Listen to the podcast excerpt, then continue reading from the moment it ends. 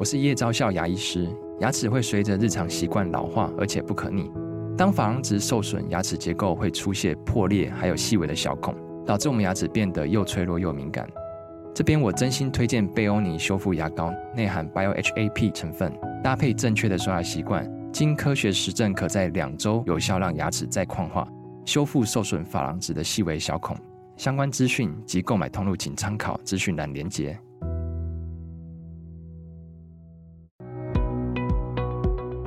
那我们曾经也有一个个案来，然后他说他就是无法控制的在公车上随机偷摸别人，然后甚至随机的在公车上打手枪。所以我就说很多事情它是可以可能会被实现或可以被实现，那要看对方愿不愿意配合，而不是用骚扰的方式去把你的幻想演出来，就已经造成我们说的强迫症或者没有办法控制你的行为。您现在收听的是由联合报元气网直播的元气医生。本系列生活节目将由元气网团队与各领域专家，以轻松、有趣、接地气的方式，带您从医疗健康的角度重新解构日常生活。各位元气生活的听众朋友，大家好，我是联合报企划 Daniel，我是医药记者蔡怡真。那性应该是生活上超重要的润滑剂，诶，这个我好像已经讲第二遍了。那我们上集谈的是性爱不协调之我不想要做爱了怎么办？那如果还没有听的听众朋友们，记得赶快去上集收听哦。那我们下集就要来谈谈，咦，如果我整天都想要爱爱，我是不是生病了啊？这集感觉好像是我为某一个朋友录制的。那我们就再次欢迎我们的性治疗师松富性健康管理中心的主任童松珍。我们再次欢迎童老师。各位元气生活的听众朋友，大家好，我是童老师。哇，童老师又再度的见面了，这样子。童老师，我请教一下下，刚刚在跟你闲聊的时候，你要谈到说你们要成立一个什么协会啊？性教育方面的协会？对，我们有一个中华性健康协会，对，啊、哦，专门是在做。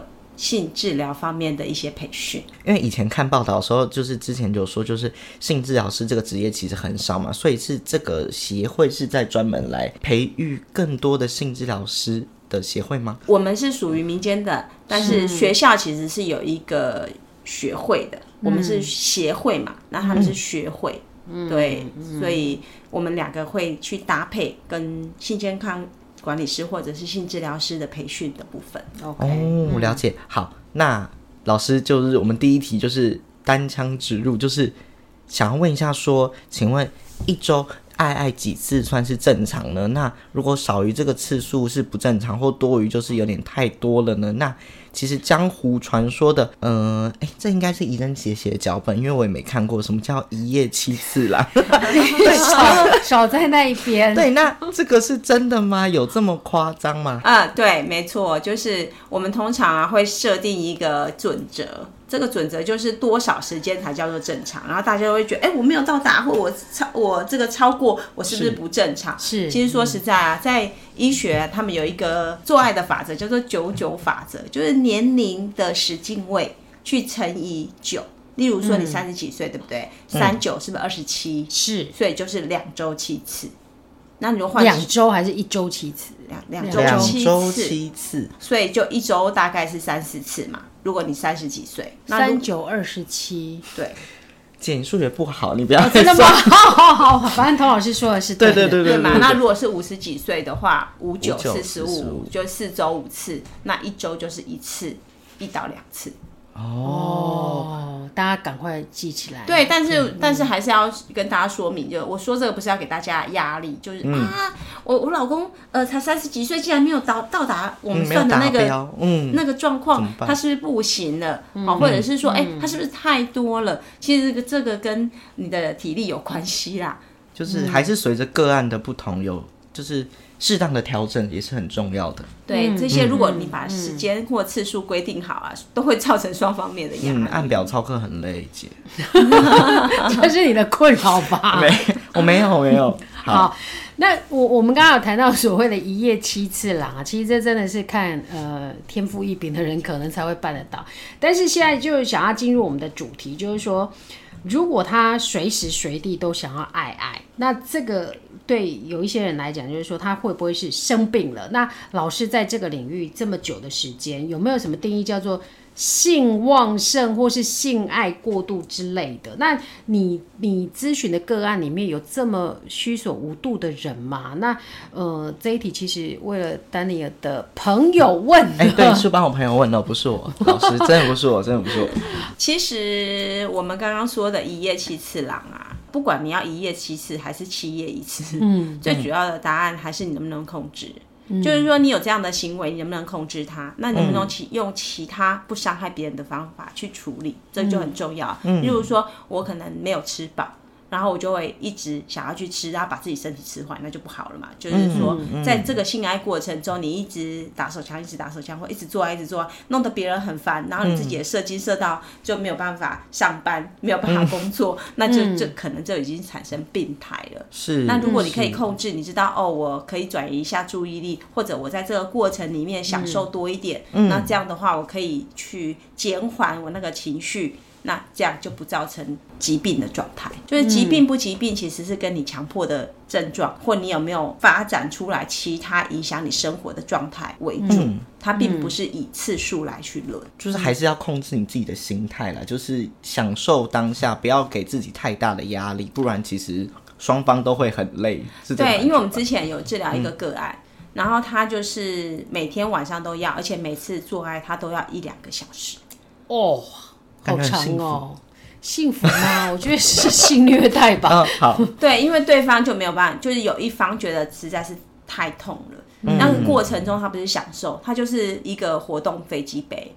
嗯、哦，人体飞机杯的概念。对，虽然女生就觉得很难过，就是每一天，然后就问他说：“今天要多久？”他说：“哦，好，射出来就好。”可是每次都很难射。嗯，最后就是做完了以后，他又要再再去把它打出来。嗯，那来治疗以后，我就先说，你不要勉强你的伴侣进行，因为这个已经造成减敏的过程了。嗯、就你把那个飞机杯一直一直弄弄到你的阴茎都已经没有感觉，哦、那你是不是可以增加大脑的这个活力？所以后来我就教他怎么样进入他的感觉，然后先在他的飞机杯里面进行，就不要影响到对方的感受。然后如果真的对方愿意帮你，那对方可不可以手持飞机杯帮你？也不一定一定要用真的阴道。嗯，后来就是结果就是他们经过这样的协调以后，感情就变得比较好，嗯、然后也没有所谓的每天都要做好几个小时这件事情。所以刚刚我们回答的问题就是，性欲是不是成瘾，是不是影响到对方的生活或自己的生活为最主要的判断标准。那如果你们可以透过其他的方式去解决，而且可以去控制这样的状态，它其实是可以变好的。嗯，对，感觉这样听下来，其实就是如果我如果我有迟射的问题，那其实造成另一半的影响，会不会另一半也会觉得说，是不是我自己的魅力不够强大，或是我怎样导致我另外一半可能射不出来？我觉得这对双方来说，其实压力挺大的。姐，你有这么觉得吗？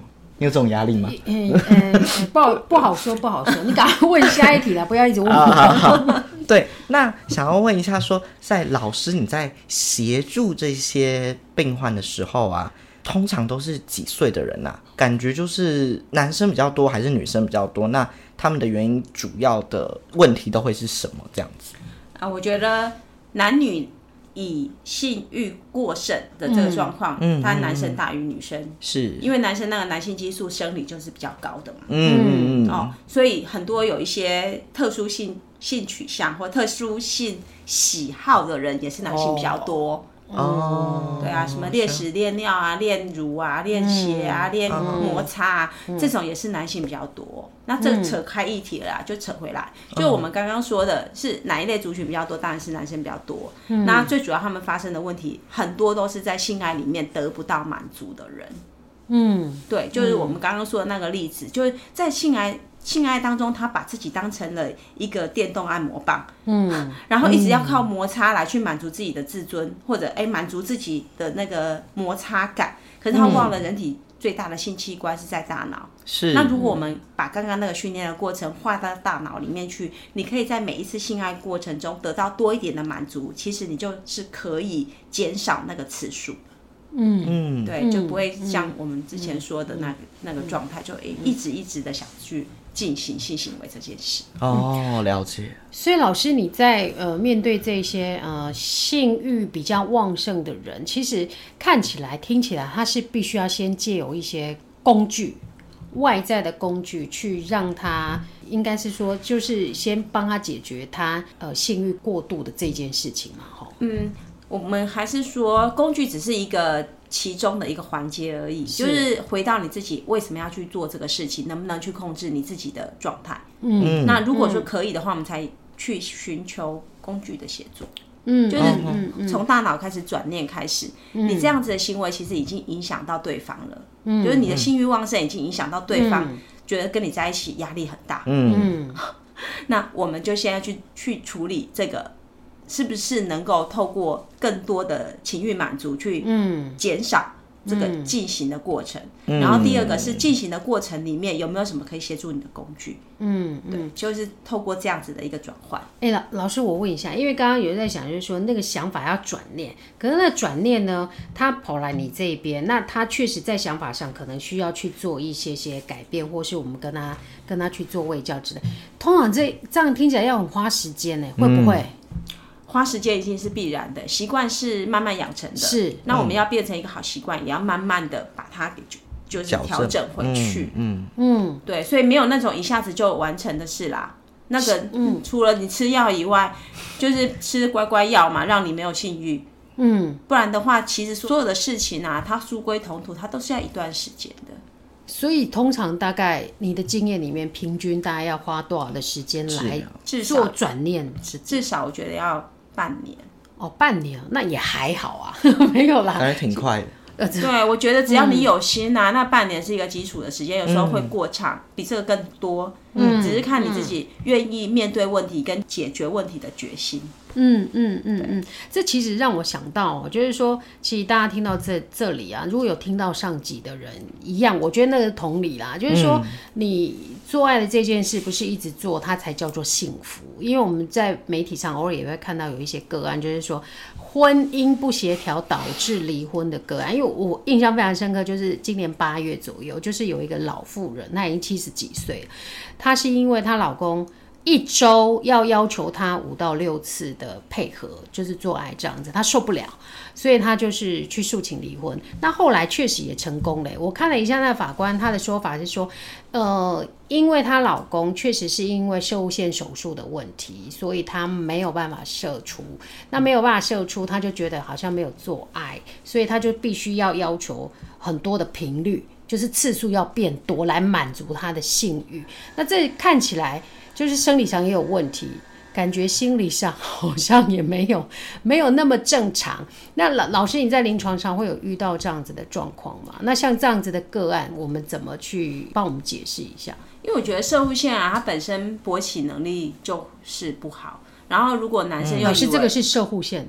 肥大应该是射护腺肥大的问题。射护腺肥大，你吃的一些药物，其实也是会影响到你整个射护腺的状态。是，那也会影响他勃起，也会影响到他射精。那我会认为这个老先生是他可能的观念里面要改正的是，他觉得没有射这件事情就是没有做完。不然你想说这个六七十岁的老先生，他有可能天天排精吗？就是他觉得他没有做完，然后隔天又邀约他，那、嗯、如果不做，他就觉得没有进行复健。哦，是是，对，然后他又不知道有一种东西叫飞机杯，可以协助他进行复健，所以一直拉着老妇人变成他的行动飞机杯。嗯、那老妇人她觉得她的自主权被侵犯。是。对，嗯、那我觉得换做我们之前有一个个案，嗯、不过她换过来是女生，嗯、她女生就那个老妇人六十几岁来找我的时候，嗯、她就说她老公受不了她天天要，嗯，然后后来我才知道说老妇人她年轻的时候是有忧郁症的，然后忧郁症就不想做爱，是、嗯，然后不想做爱就整个呃情绪啊都很很荡，很荡，然后除此之外，她说她还引发很多的后遗症，什么。腿酸呐、啊，哦，人体很虚弱啊，嗯、然后会乱想啊，嗯、很多很多事情。嗯嗯、然后就说，后来他看到一篇报道说性爱治百病，嗯、然后就拉着他先生每天都要做。他先生就说：“哦，我都软脚，他还叫我做。”然后他老妇人就说：“ 我每次只要有得到高潮，我就感觉上我今天心情变对我的心情就变好。然后老老先生就会觉得说，那为什么你年轻不做呢？那我就跟他推荐说，其实你自慰就好了啊。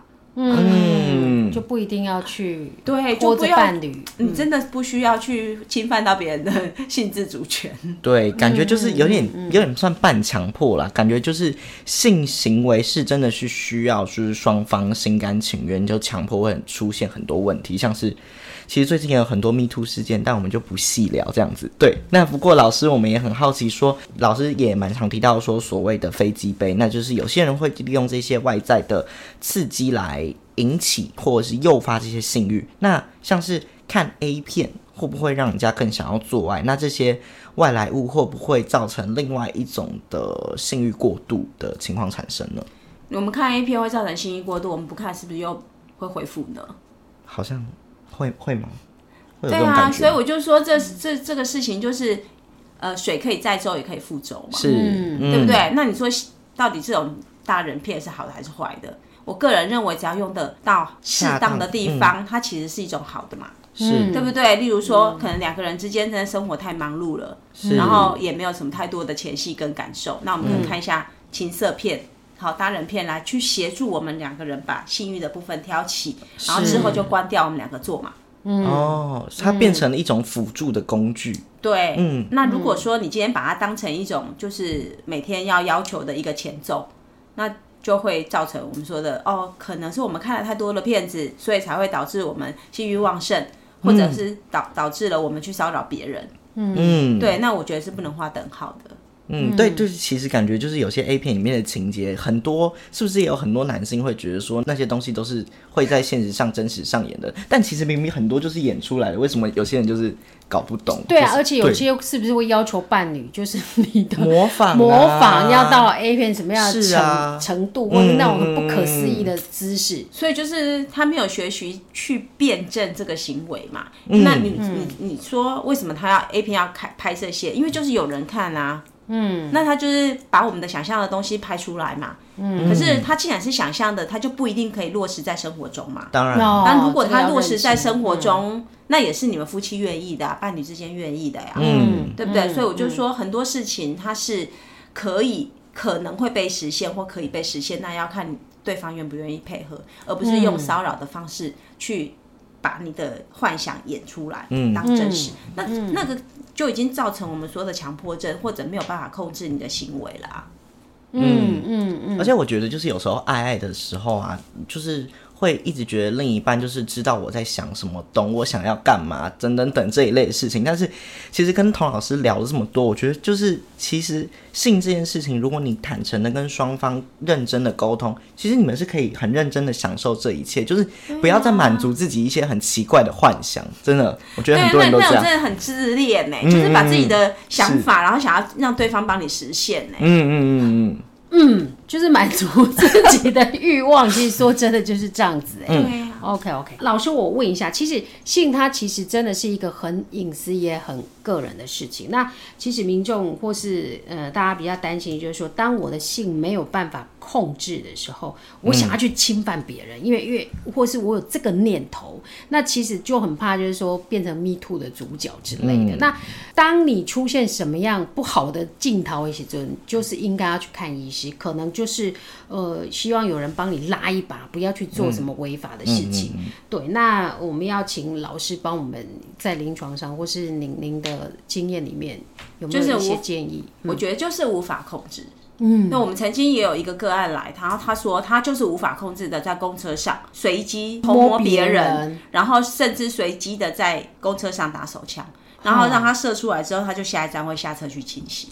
那我说，你真的不怕被抓吗？哦、他说至少他没有被抓到。当然我也不便说这个人是什么样的状态。但对我觉得他如果是已经侵犯到别人的呃看得到的或者是肢体上的，哦、那都已经是一种侵犯。对，没错。对，所以如果你有这样的镜头，就其实就应该早早的去去处理那个对身心科医师去协助你处理。你看我们会说忧郁症是不是需要吃药？他第一句会问你说你有没有想死的念头？嗯，哦，对不对？哦、那今天如果你去这个强迫症，你有没有去实践的念头？嗯，对，这个部分就会是悬崖勒马的部分的。哦，就是像你刚刚讲，我很自主，看人家屁股就想要去捏一下，或者想要去摸一下。摸一下那这样子确实就已经是想要去实践这件事情就不好了。上次来的那个个案，他就说他随机的在公车上，然后就会靠那个女生很近，哦、然后就会假装睡觉，哦、然后不小心的去摸到她。大众捷运运输其实还蛮常会有这种状况，还有偷拍呀、啊、什么之类的之类的。那如果说我只是在脑海里一直想、一直想、一直想，我没有去实践的话，那应该还好吧？这样就还好了吗？还是这样幻想无罪？哦哦.就是你自己在脑海里，你爱怎么想，你爱怎么玩都 OK。但是如果你就是侵犯到别人，那这样就打咩，姐姐打咩。是是，哎、欸，像这种啊，算算性冲动的一种嘛，对不对？算吗？哈，哎，那这个应该可以治疗，对不对？也不要把，我觉得不要把性冲动完全压抑下来。是，就像很多新新生身心科的医师啊、嗯，如果你有这个强迫症状，我就把你整个压抑下来，那整个人会没有活力耶。嗯，所以我觉得是要去控制你这样的行为，嗯、你知道那后面会产生什么样的结果？哦、对对对对对。对，我们要去想清楚后面那个结果，你能不能去承受？哦，当然。对，那如果你是没有办法去承受，例如你外遇事件，例如你骚扰别人事件。没有不透风的墙，嗯、我真的要劝大家，嗯、没有不透风的墙，都有一天会被别扛。对，那时候你要再来收拾的时候，嗯、其实都已经很晚了。你看现在很多艺人，他有这样的行为，他会认为啊，那是年轻的时候的事。嗯，那你觉得已经很久了。对，你会觉得不可靠。对啊，难道真的不会被发现吗？现在都发现了，对啊，所以这些多久以前的事情都发现了。这些事情其实就是你能不能在当下去知道，那十年后我再看现在的我，我能不能去承受？嗯，所以其实总归一句话啦，如果你有性冲动到有想要实现，甚至已经开始。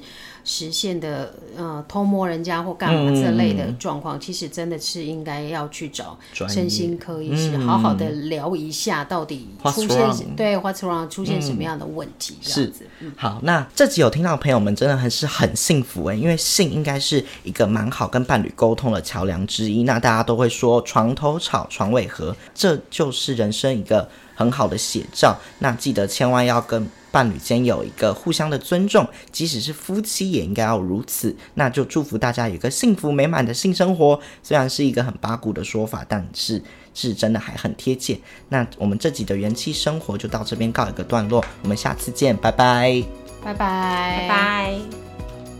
感谢各位收听。如果喜欢这集内容，您可以在元气网医生频道重听本集节目，并阅读精彩报道。也记得订阅我们，留下好评，或是留言告诉我们您的想法。